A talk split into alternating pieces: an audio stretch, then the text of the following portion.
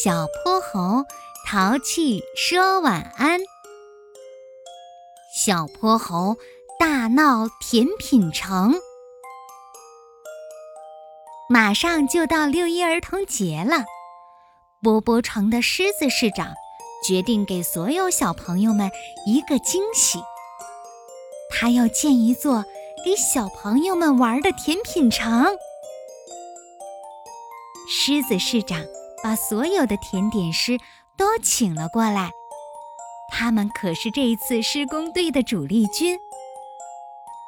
甜点师们分成不同的小队，有的要把真人巧克力铸成小桥，有的要用法棍面包建一条能跑的地铁，有的要把树叶形状的海苔。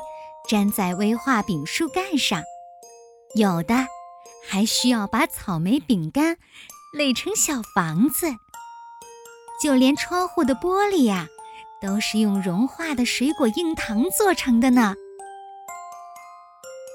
儿童节这天，波波城里所有的小朋友都来到了甜品城，他们在橙汁小河里游泳。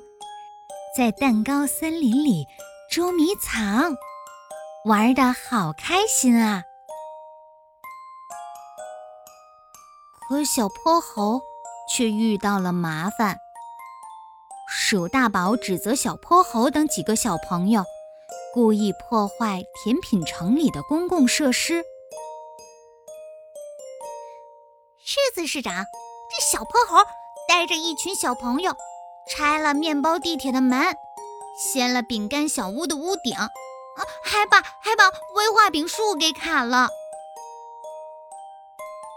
鼠大宝气势汹汹地指着小泼猴和他身后的小伙伴们。狮子市长巡视一圈，嗯，确实有些地方被破坏了，而小泼猴身后的大书包里。也露出了饼干屑和海苔碎，证据确凿，小泼猴无法抵赖。小泼猴，你们为什么要破坏甜品城啊？这可是波波城里所有甜点师的心血啊！狮子市长有点生气。我们不是想破坏甜品城，小泼猴委屈的撇撇嘴。狮子市长，我们真的很感激您和甜点师们，但是我们觉得这样可爱的甜品城不应该只对我们小朋友开放。我们想让爸爸妈妈。甜品师还有工人们都尝尝这些好看又好吃的甜品。这座甜品城应该属于波波城里的所有人。小泼猴紧紧攥着装满蛋糕饼干的大书包。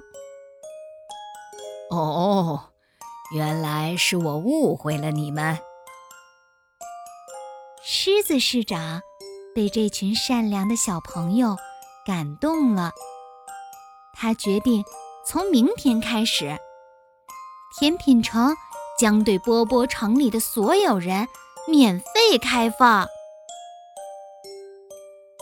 宝贝们，故事听完了，快跟小泼猴说声晚安吧，Good night，明晚淘气再见喽。